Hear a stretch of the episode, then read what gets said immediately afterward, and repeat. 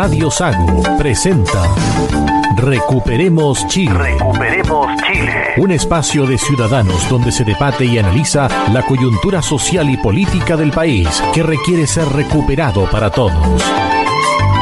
Desde ahora, escuche Recuperemos Chile.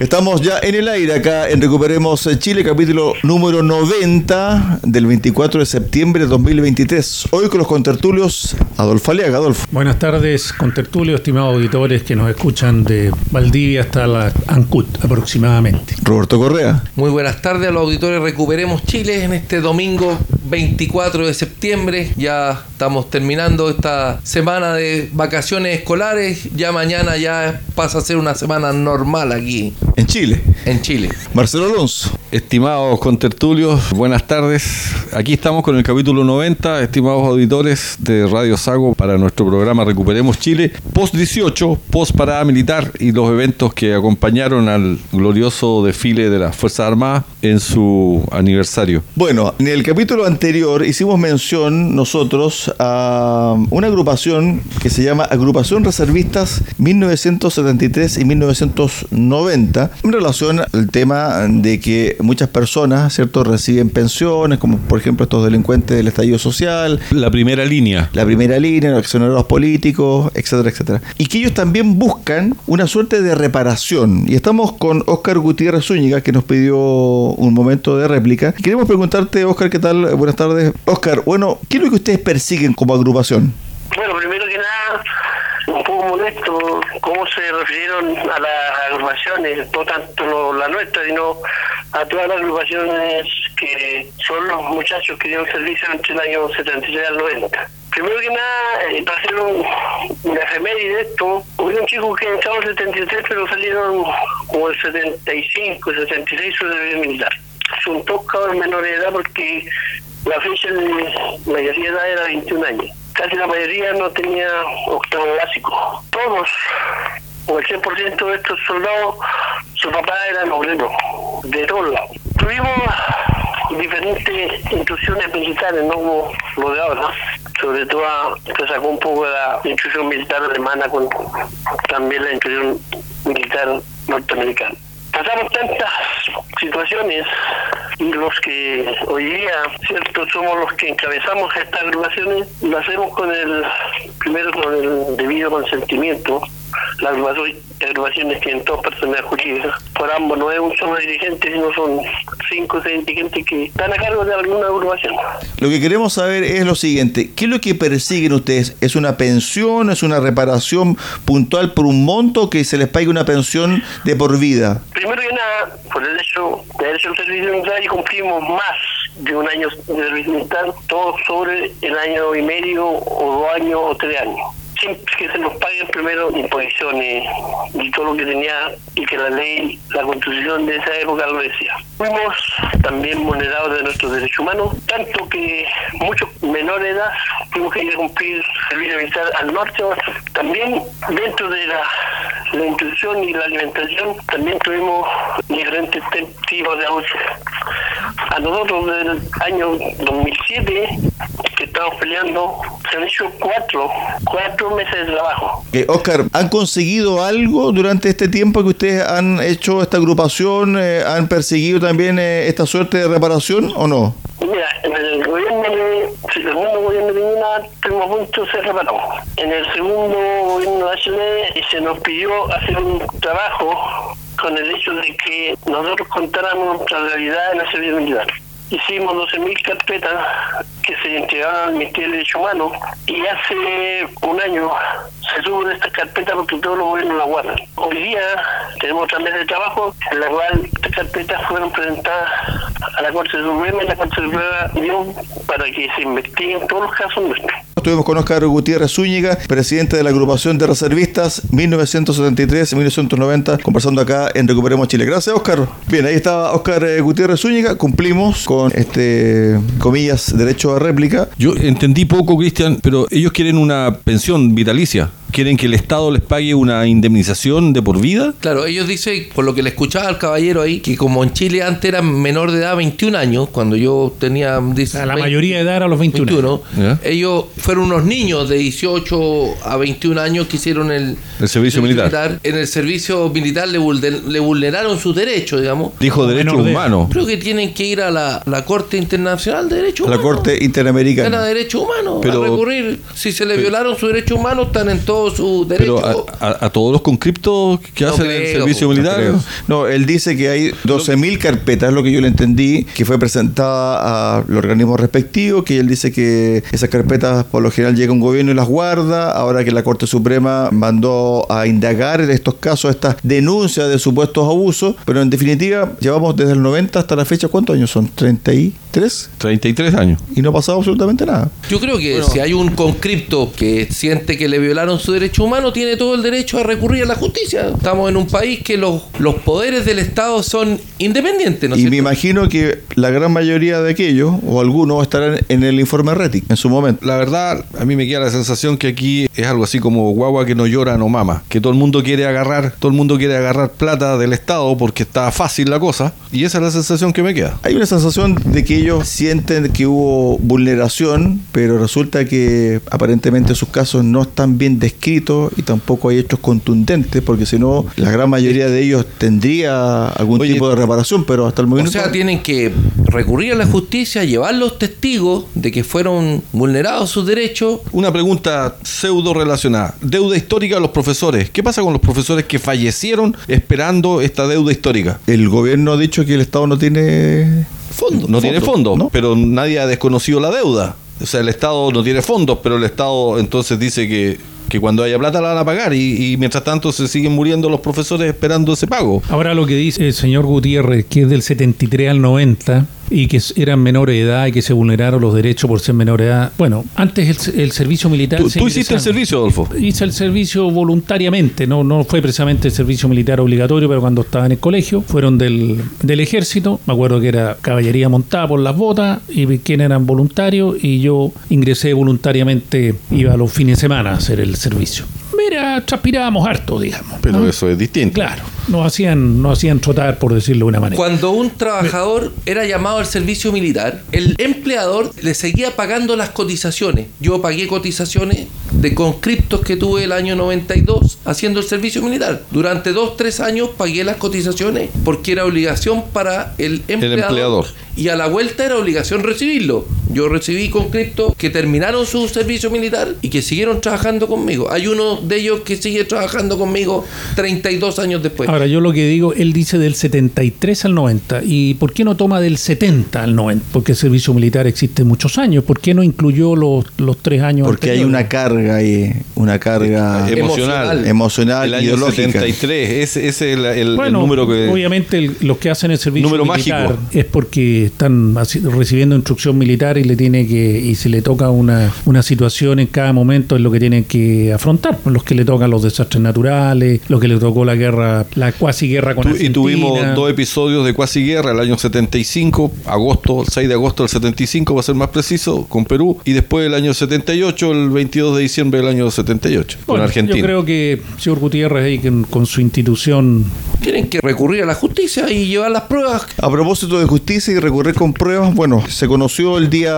jueves la detención de 11 miembros del grupo subversivo Resistencia Mapuche Lafkenche. En una maratónica formalización se presentaron los cargos ante el tribunal respectivo. Dos de estos 11 detenidos, uno es carabinero activo, había sido jefe de la CIP, y el otro era un suboficial en retiro. Un año se demoró la PDI en investigar este caso. Se dice que cayó la cúpula operativa de esta agrupación subversiva y se realizaron allanamientos entre la noche del miércoles y la madrugada del el jueves en la provincia de... ¿Eso es Arauco? Arauco. 11 domicilios registrados, 11 detenidos y con apoyo de la Armada. Es la primera vez que una organización criminal subversiva es desmantelada de esta forma. Esta agrupación terrorista Resistencia, Resistencia Mapuche Lafkenche. ¿No es lo mismo que la CAM? No. Son descolgados de la CAM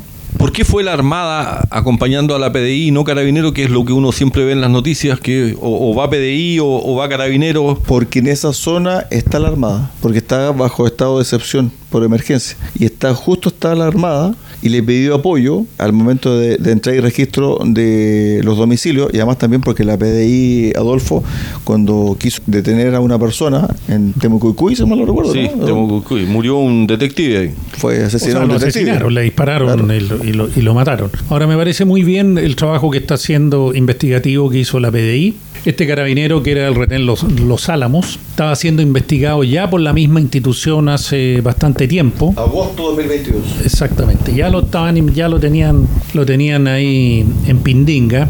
Y me parece muy bien que la institución se dedique a sacar estos malos elementos que son las que las manzanas podrías, que se fueron por el lado.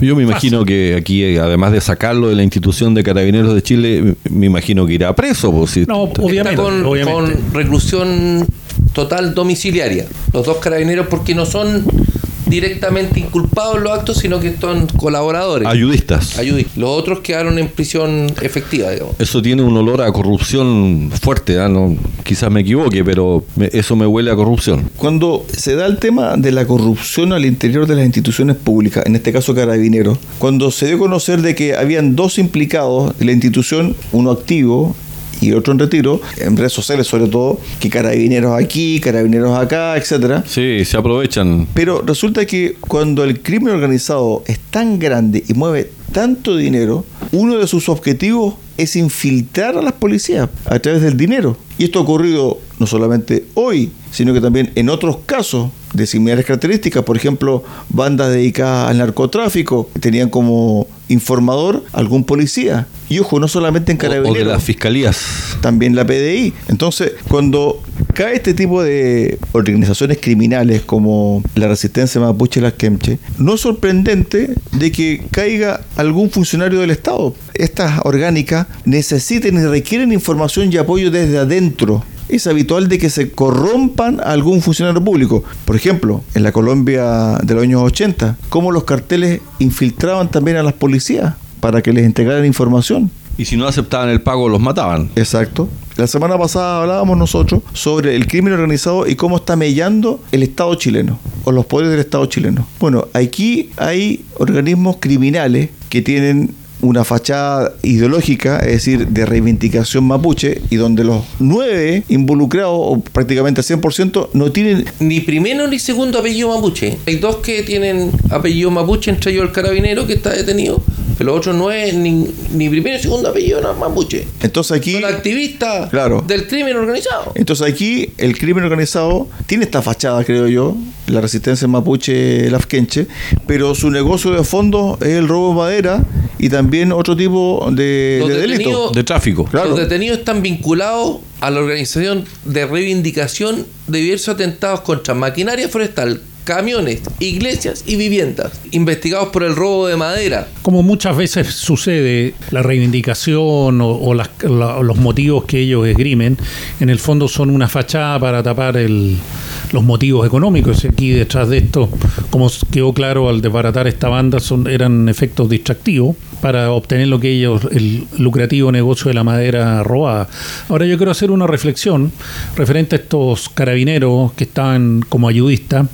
Por eso es importante que las instituciones del país específicamente me quiero referir a carabineros, pero en las instituciones armadas específicamente, mantener la mística y el cariño al uniforme y a los valores patrios, porque eso es un desincentivo cuando se ve el ser humano tentado por el dinero, hacer este tipo de cosas, primen más los valores patrios y el cariño al uniforme que por la Legión Verde en este caso. Un político francés decía, todo hombre tiene su precio, solo hay que saber cuál es. Por eso, insisto, es importante la mística en las instituciones armadas y eso es algo que Carabineros ha sufrido el embate desde, el, desde antes del estallido delincuencial, que los han atacado, lo han, lo han tratado de destruir, que hay que exterminar, que son abusadores, que son el perro matapaco, todo eso va minando la mística de la, de la fuerza de Carabineros y también hace que el- se resquebraje lo que es la unión entre ellos. Por eso Ahora, el tema está, y la pregunta que yo le hacía también el jueves pasado al presidente de la Fundación Víctimas del Terrorismo en la macrozona sur,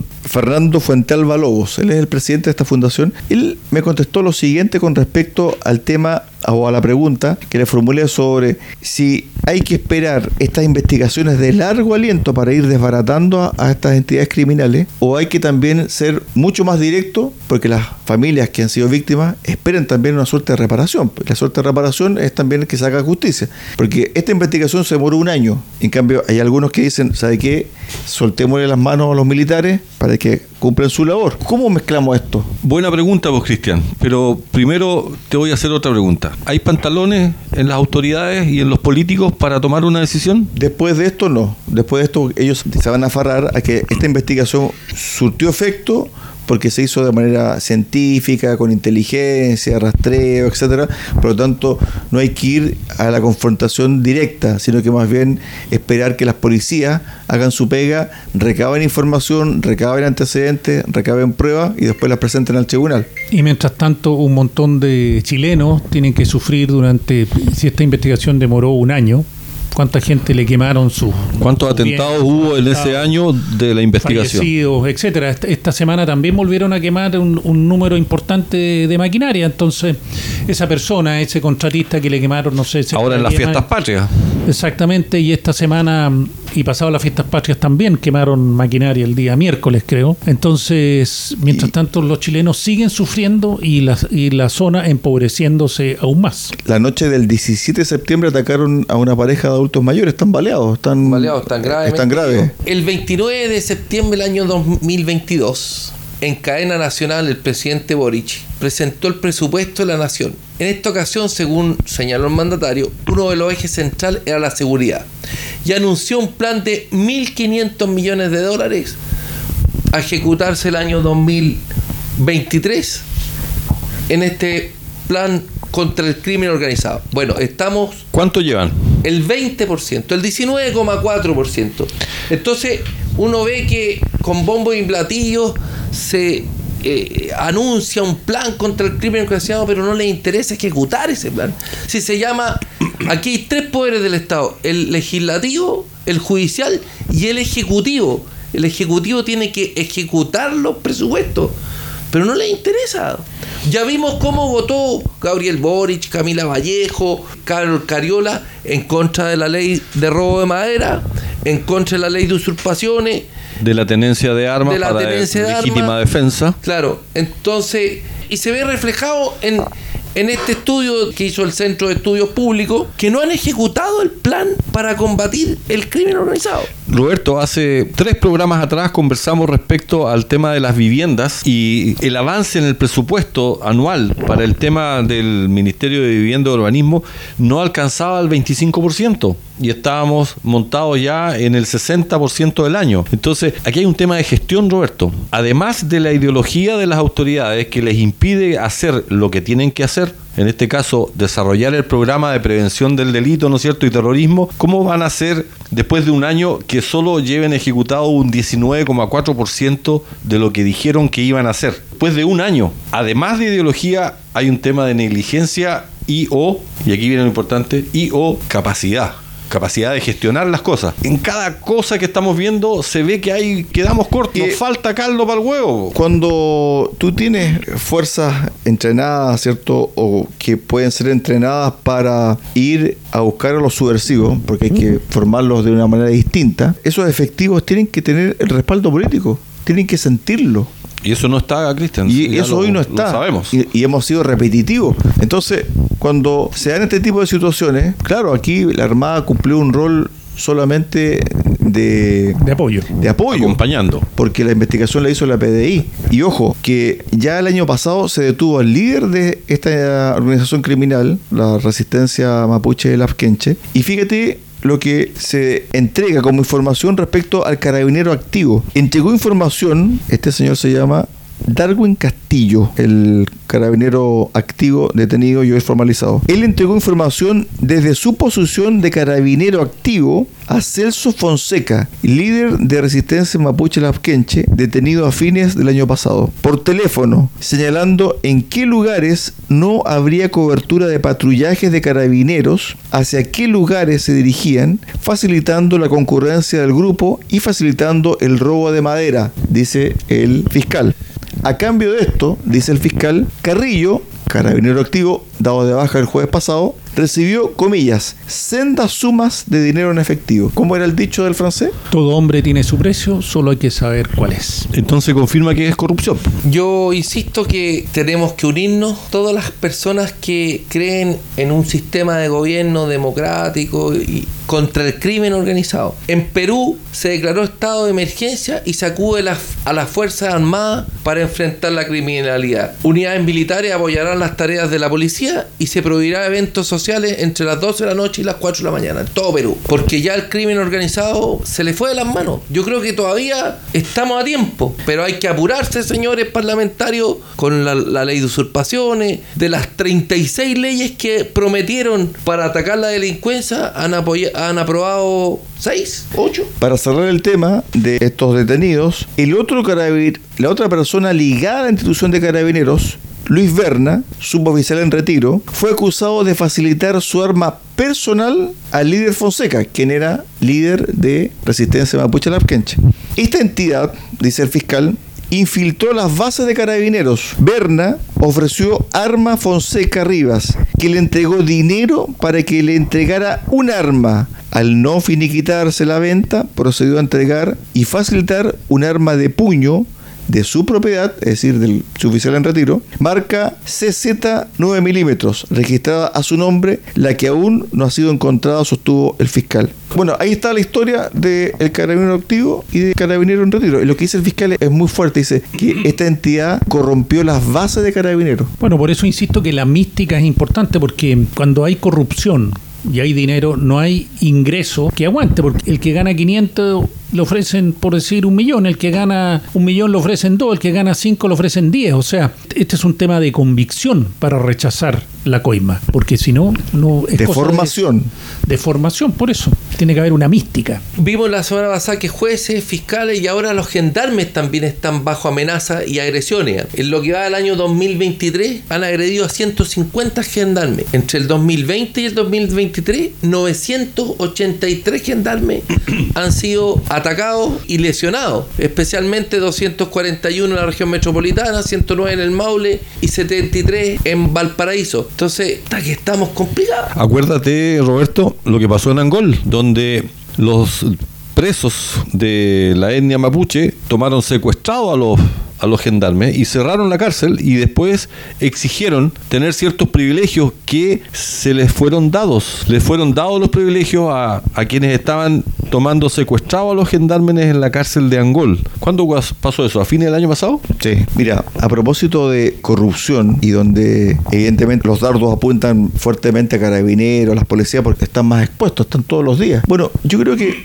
el caso convenio comenzó a destapar una serie de situaciones irregulares de corrupción. Fíjense que el día jueves se detuvo en la región del Maule al director del Servio de la región de los ríos. Fue formalizado por cohecho. El director del Servio de los Ríos detenido y formalizado por cohecho. Una investigación que está llevando a cabo la Fiscalía de la región de los lagos, caratulada como cuentas corrientes, donde hay una serie de funcionarios de distintos municipios y también de otras reparticiones públicas involucradas. O sea, ni hablar de lo que está pasando aquí en Puerto Montt con el caso municipalidad y...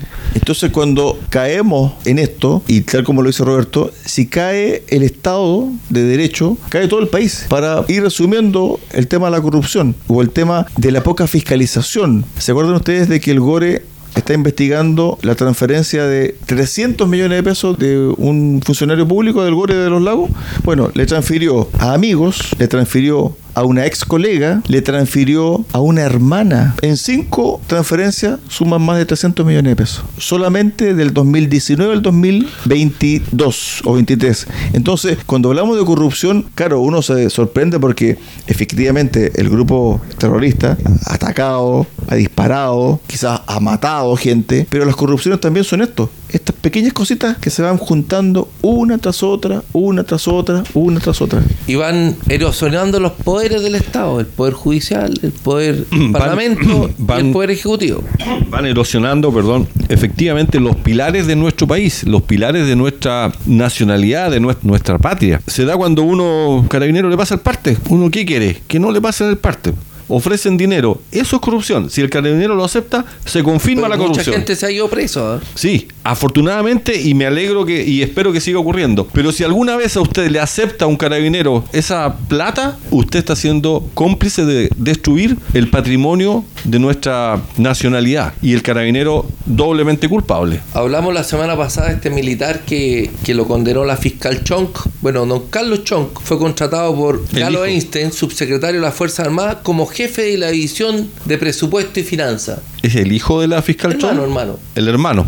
Entre bueyes, ¿cómo es el dicho? Entre bueyes no hay con nada. Pausa, pausa, acá en Recuperemos Chile, volvemos con el segundo bloque y vamos a hablar... Bueyes de la misma yunta. y vamos a hablar sobre el Consejo Constitucional. Un poquitito, hay que darle un poquito una pincelada a la gente de lo que está pasando porque han habido negociaciones, han votado de repente con sorpresa, después recularon. ¿Qué está pasando en el Consejo Constitucional? Pausa y volvemos. Recuperemos Chile.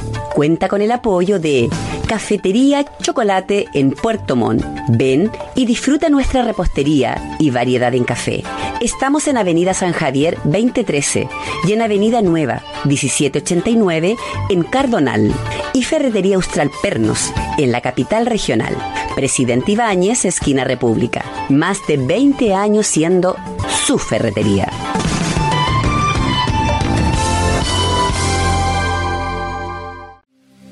Si estás en lista de espera para operarte y eres de la región de los lagos, escucha con atención. La Fundación Lista de Espera ofrece cirugías para sacarte del largo listado de las especialidades otorrinolaringología y traumatología para mano o rodilla. La Fundación Lista de Espera es sin fines de lucro. Operamos gratis o a bajo costo. Postula por tu operación en el sitio web fundacionlistadeespera.cl. Con nosotros, tu espera puede terminar.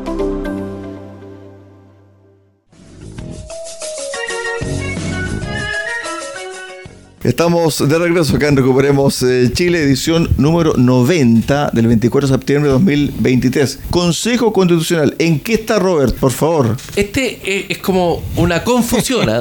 porque... Consejo Confusional. Eso, es una confusión. Mira, se aprueban, primero se aprobaban las enmiendas en las comisiones, después se, aprueban en el Consejo, las, las que se rechazan en el Consejo van a una comisión mixta. ¿Con quién? Con los expertos.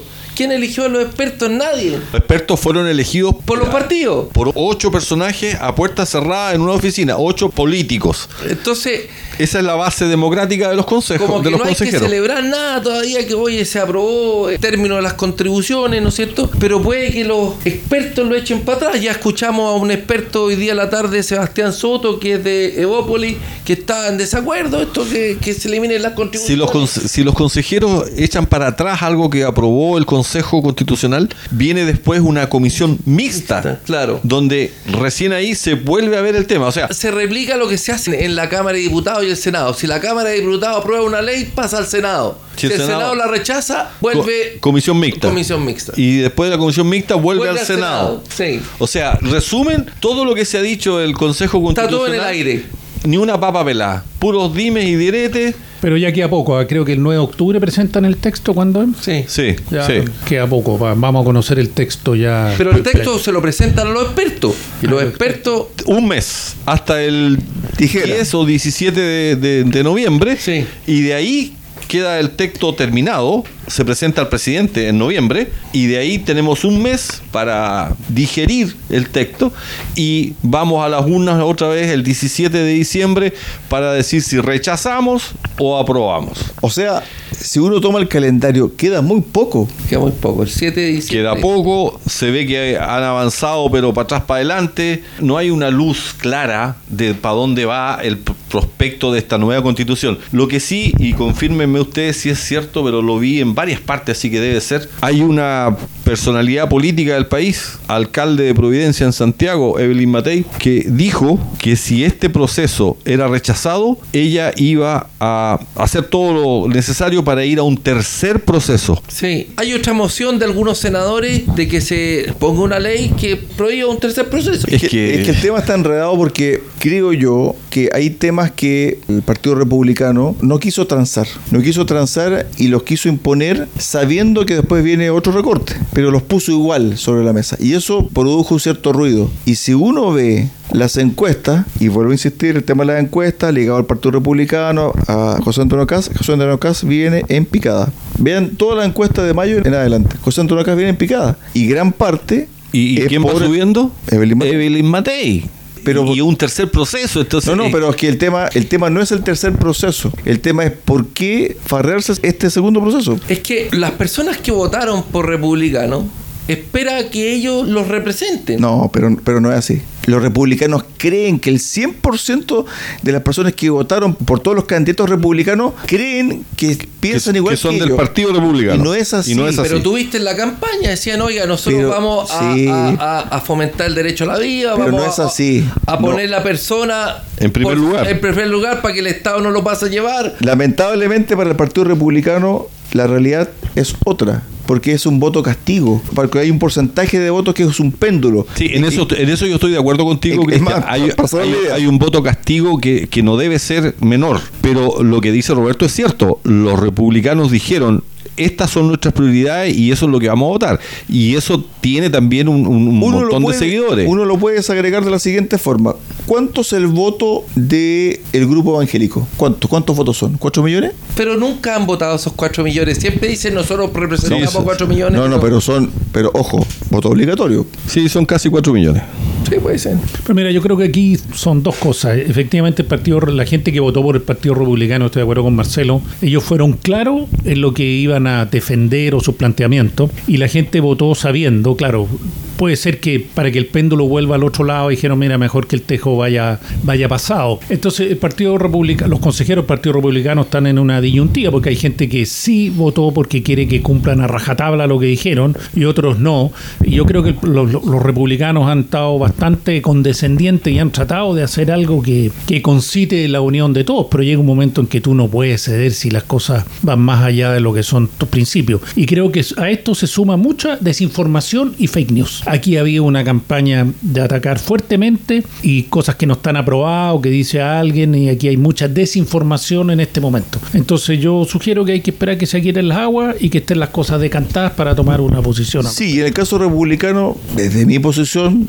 viendo todos los días conferencias de prensa, cuña, etcétera, que algunos diputados del Partido Republicano se queden callados. Se ven mejor sin hablar de esto. Dicen, así como va la cosa, dicen algunos eh, diputados republicanos, estamos pensando en rechazar, o estoy pensando en rechazar. Entonces, Pero a la vez están trabajando para tener una nueva constitución. entonces Eh, como uno ve todos los días esto, uno dice, bueno, estos señores, ¿qué es lo que quieren? ¿Están trabajando para armar una nueva constitución o están con un pie afuera, como el Partido Comunista, que está con un pie fuera en la calle, otros adentro del gobierno, y ellos están con un pie en el Consejo y con un pie para el rechazo? ¿Qué es lo que quieren? O sea, han expresado que si la constitución que se presente es mejor que la actual, van a llamar a aprobar. Si no, van a llamar a rechazar. Y ahí vamos a tener el Partido Comunista y a los republicanos apoyando la misma opción, el una rechazo. locura, una Eh, locura. Es curioso, ¿ah? Una locura, es decir, Es la cueca en pelota, como se, dicen. se farrearon un momento histórico. Se están farreando un momento histórico. Pero el país, acuerdo, no, no, no. que se lo están farreando porque están, en- están trabajando para tratar de que eso Pero no pase. en- pero en este Y momento-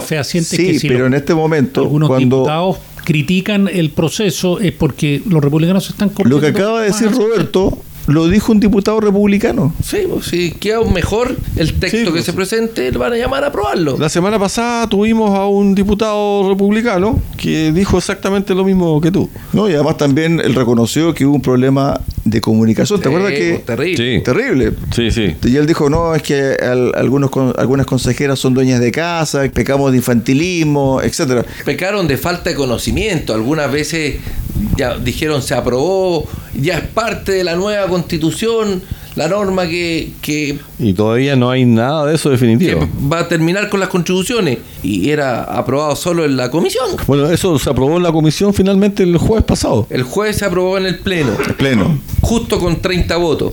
Todavía no hay nada a firme por los Nada, pasos que quedan. firme. Entonces yo creo que... El tema del que- zigzagueo. Bueno, es que esto es una Eso, negociación. eso va a terminar mareando a los a los a los ciudadanos que, que van a Mira, tener que creo que el decidir en es una negociación. Sí, Si me preguntáis a mí- no es una imposición. el proceso nació muerto. Mucha gente dijo como no respetaron el artículo 142, Sí. no Sí. llamaron a, a un nuevo A- a un plebiscito. yo lo que me presenten lo rechazo y eso es un 30%. Entonces ya partís con un 30% que no quiere saber nada del nuevo proceso. Y el Partido Comunista va a seguir cachimbeando en la calle y en todos lados si esto se rechaza. Yo creo que no va a haber un proyecto, un nuevo proyecto ahora.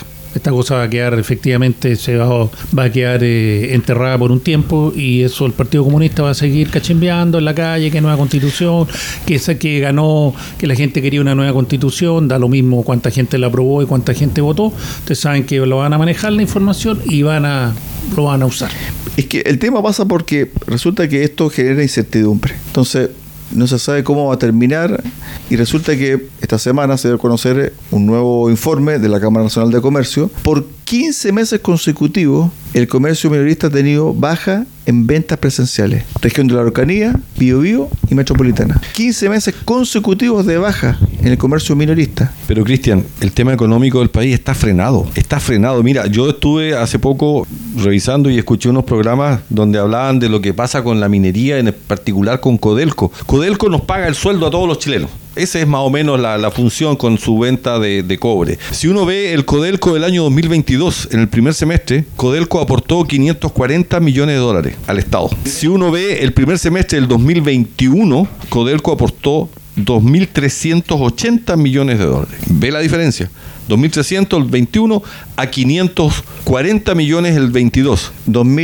2022 primer semestre, 2.600. Primer semestre 2023, 600 millones de dólares. Por eso ¿Qué? para el presupuesto 2024 al Estado le faltan 2.000 millones de dólares. Para el 2023, Codelco tiene 140 millones de dólares de pérdida en el primer semestre. O sea, nos bajaron el sueldo a todos los chilenos. Y si te vas a la deuda que tiene Codelco, tiene 34 mil millones de dólares. De esos, la mitad, poquito más, 18 mil millones son en, bonos. Y el saldo, de 18 a 34, son 16 mil millones de dólares en deuda bancaria que paga intereses. ¿Cuánto paga interés Codelco por su deuda? 380 millones de dólares por semestre, con un cobre a 3, 3 dólares 50. Te sumo otra cosa más.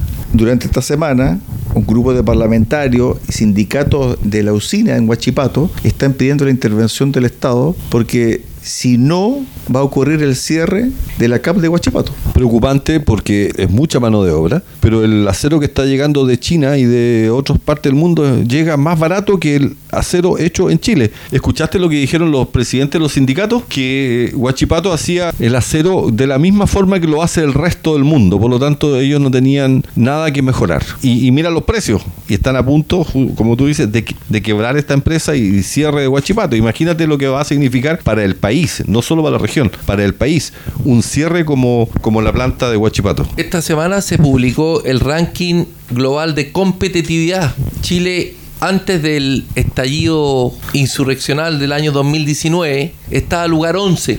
Bajamos al 30. Me acordé de, de- ¿cómo se llama? El bajando. Peñita, Pero ¿saben qué significa esto? Las empresas internacionales miran estos rankings para ver dónde ir a invertir. para decisión. En el último lugar, el 165 está Venezuela, en el 158 está Argentina, que nadie va a invertir allá porque no hay certezas jurídicas de invertir. Argentina bajó después de que nacionalizó la IPF, ¿no es cierto? les quitó a los dueños la petrolera y la nacionalizó le hicieron estatal. Y ahora un tribunal de Nueva York obliga al gobierno a pagar una cifra millonaria a pagarle a los dueños de IPF. que no tiene el gobierno argentino cómo pagar esa deuda. No tiene dólares. Bueno, ¿qué significa eso? Que todos los activos del gobierno argentino, por ejemplo, un avión de aerolínea argentina que aterriza en Nueva York, Lo van, a, em- lo van a embargar. el buque escuela de la Armada Argentina. Argentina, si recala en un puerto extranjero, tiene orden de embargo. Bueno, aquí se acuerdan cuando los parlamentarios permitieron los retiros de los fondos de pensión. de pensión, las rentas vitalicias, ¿no es cierto? Que esos fondos ya no pertenecían a los trabajadores. Cuando se jubilaron le dieron dos opciones. ¿Usted quiere mantener su plata de retiro programado o quiere pasárselo a una compañía de seguro internacional y tener una renta vitalicia? Bueno, los parlamentarios obligaron a esos fondos internacionales a pasarle la plata retiro a los de renta vitalicia. Hay un juicio afuera contra el Estado chileno y eso nos hace ir bajando en el ranking de, de competitividad. Entonces, ¿En qué lugar estamos ahora? Del Es- 30, en el pasamos del 30. 11 al 30. Así es imposible, eh, o no, no imposible. Es, Necesitamos- es difícil recuperar Chile con ese tipo de... Ahora, por eso mismo necesitamos certeza. Y mientras no haya, eh, siga este tema constitucional en la palestra y no definido, las empresas obviamente no pueden invertir porque no saben cuáles van a ser las condiciones. Que sacamos Hay con mandar. Obvio. al ministro al Chile Day a Gran Bretaña ¿Cómo le fue al ministro?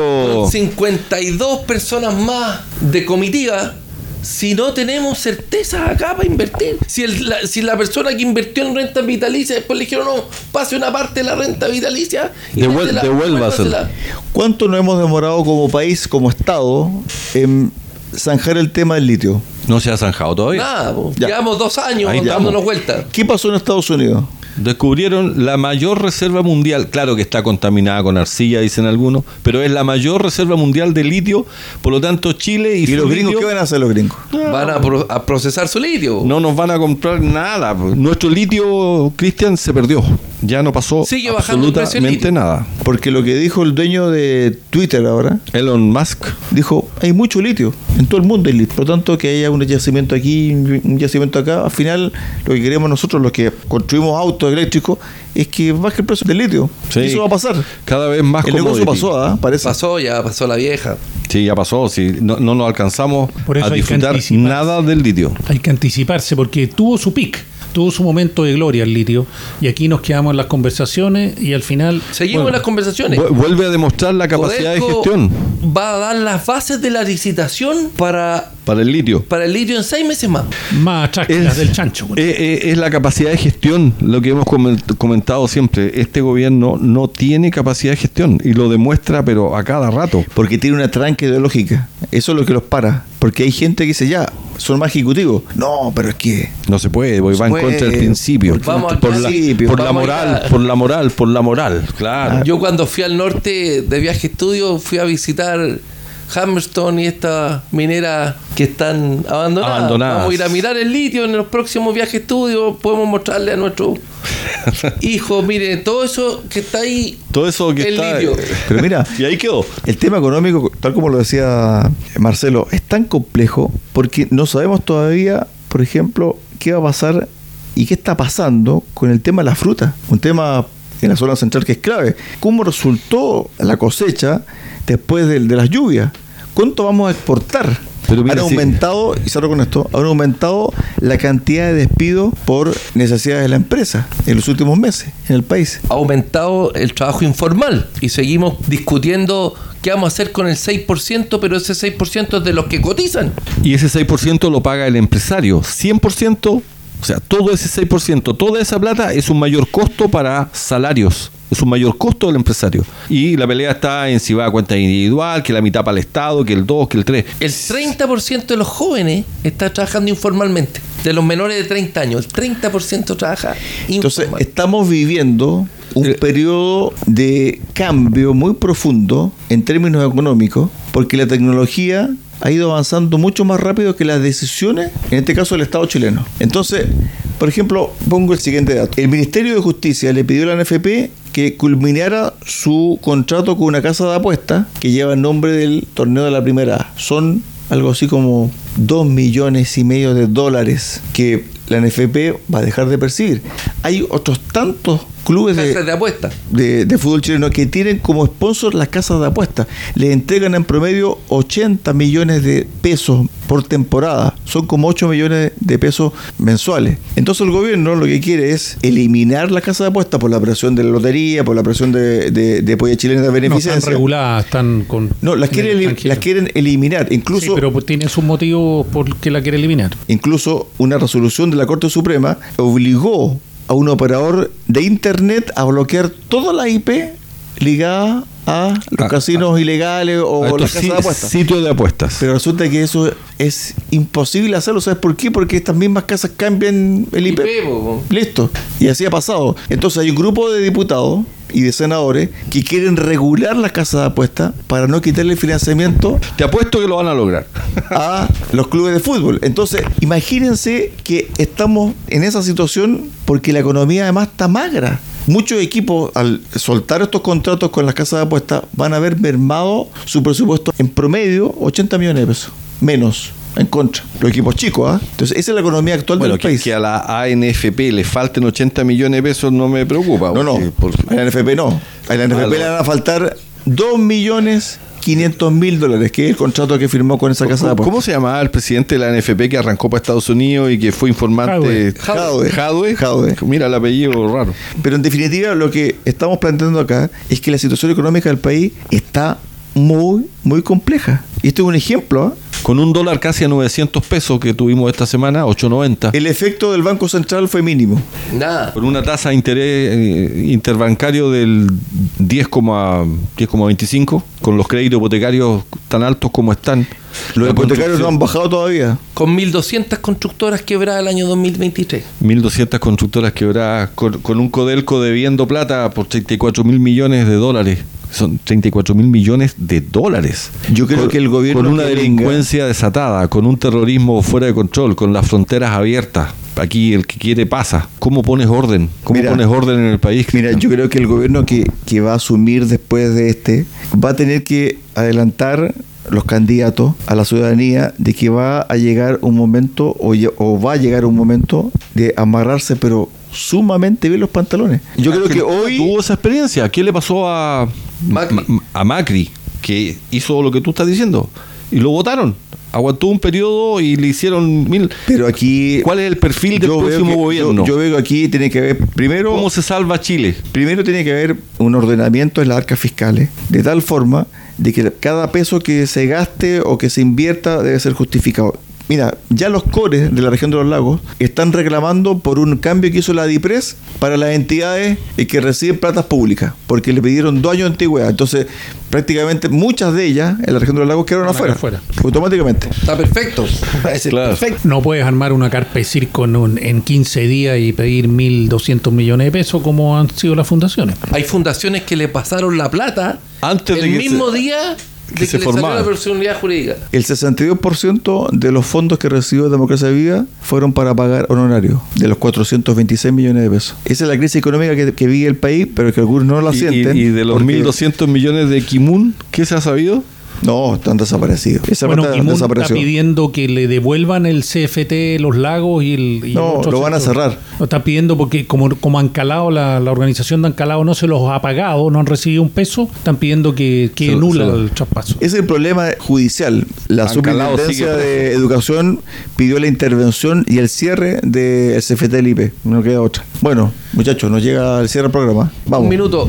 Esta semana, a propósito de los 50 años, esta semana salió el fallo de la Corte Suprema a favor del capitán en retiro de carabineros Óscar Sepúlveda Tapia, quien está cumpliendo actualmente condena en Puerto Pesco por secuestro permanente. Este fallo se dictaminó que la supuesta víctima no está secuestrada ni está muerta. Y hay un hombre que estuvo preso varios años en Punta Peuco. Por fin le llegó justicia a la familia de don Oscar Sepúlveda Tapia. Adolfo, para el cierre. Bueno, no hablamos nada de las fiestas patrias que estuvieron muy coloridas y la parada militar que estuvo impecable. Poco armamento, pero sí la- la- el personal desfiló muy bien. y Usted cantó, tarareó como el presidente, ¿no? Así es, yo siempre canto.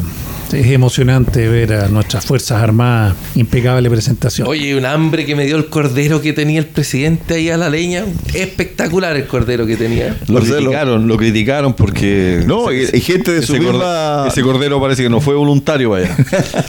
Oye, Marcelo, eh, sí, bueno, pasamos una- unas buenas fiestas patrias, cuatro días feriados, eh, el país se, se enlentece. Pero yo quiero dar una primicia. ¿Cuándo vienen las elecciones para alcalde y para concejales?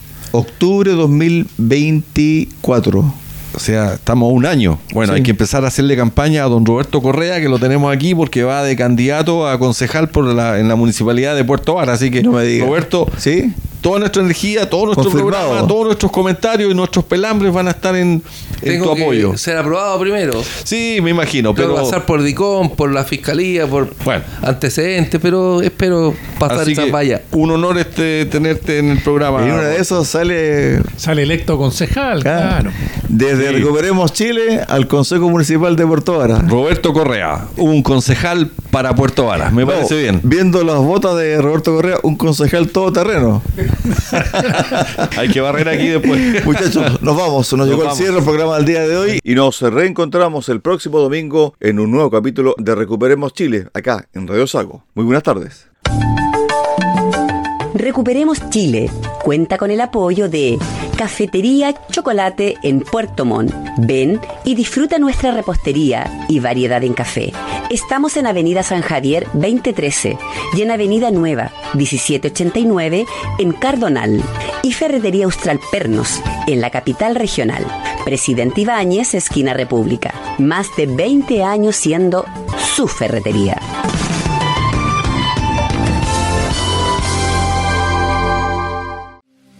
Si estás en lista de espera para operarte y eres de la región de los lagos, escucha con atención. La Fundación Lista de Espera ofrece cirugías para sacarte del largo listado de las especialidades otorrinolaringología y traumatología para mano o rodilla. La Fundación Lista de Espera es sin fines de lucro. Operamos gratis o a bajo costo. Postula por tu operación en el sitio web fundacionlistadeespera.cl. Con nosotros, tu espera puede terminar.